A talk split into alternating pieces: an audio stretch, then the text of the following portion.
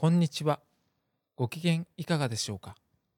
いよいよ年の瀬が迫ってきました。今年は皆様にとってどのような年だったでしょうか？嬉しかったことや楽しかったこと、あるいは辛かったことや寂しかったこともあったでしょうか？どのような年であったにせよ、神様の助けと守りと導きがあったことを覚えたいと思います。そしてやがて来たる新しい年へと向かっていきたいと思います。聖書にこのように書かれている箇所があります。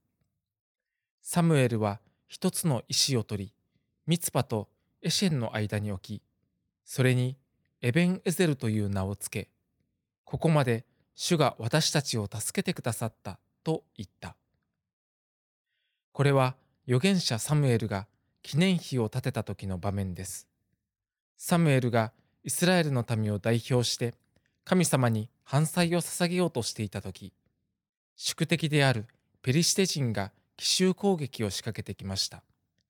絶対絶命のピンチです。しかし神様が雷鳴を轟かせてペリシテ軍を撹乱されたのでイスラエルの軍は彼らを打ち負かすことができました。この戦いの後サムエルが石を一つ取りエベン・エゼルと名前を付けて記念碑を建てました。エベン・エゼルとは助けの石という意味です。彼は言いました。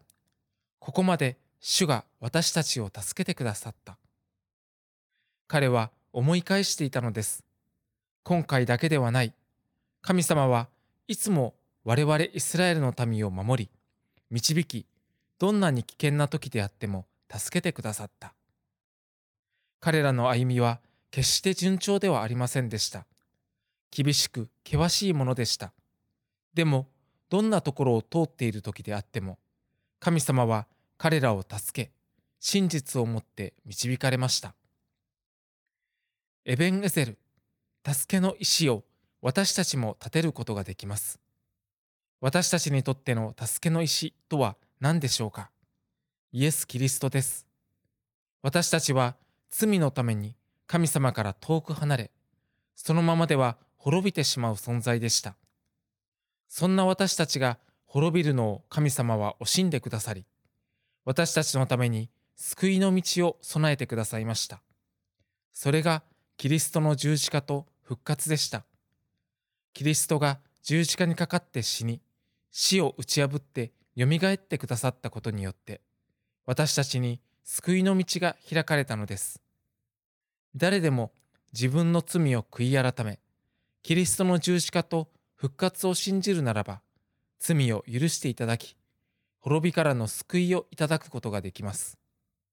救い主キリストが私たちの助けの石となってくださるのです。キリストの救いをいただいた者は、どんなに辛く大変な時であっても、ここまで主が私を助けてくださった。だからこれからも主を信じていくと恵みを感謝し、さらなる信仰を強めていくことができます。ここまで主が私を助けてくださったとキリストの救いをいただくならば、あなたも言うことができます。ぜひ、キリストの救いをいただいてください。